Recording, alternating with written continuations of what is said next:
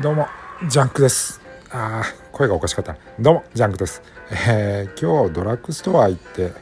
店から出てきたらお兄さんがトコトコトコって寄ってきまして、えー、自転車当て逃げされましたよ。ってすごいなんか丁重に、えー、最初なんか絡まれたのかなと思ったら、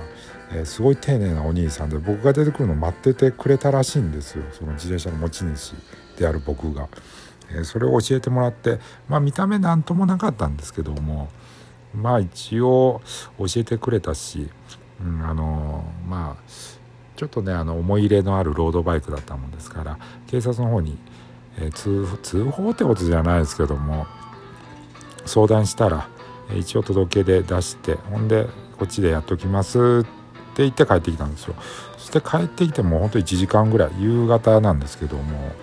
えー、電話かかってきまして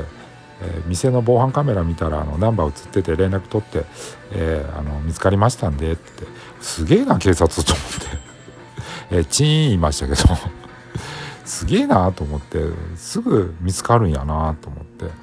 え、まあ一応乗ってなかったですけど僕は。自転車だけなんですけどもそんな外傷はないんですけどもちょっとゆっくり見て、え、そのぶつけた本人さんもあの、まあ、結構誠意ある対応をしてもらって。えー、もし修理するんだったら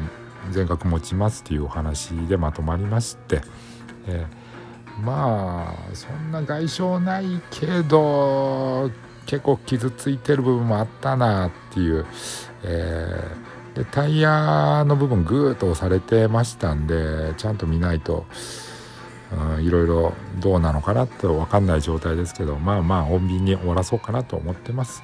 はい、そんな感じのことがありましたというだけの日記です。はい、ではでは皆さん素敵な夜ジャンクでした。失礼いたします。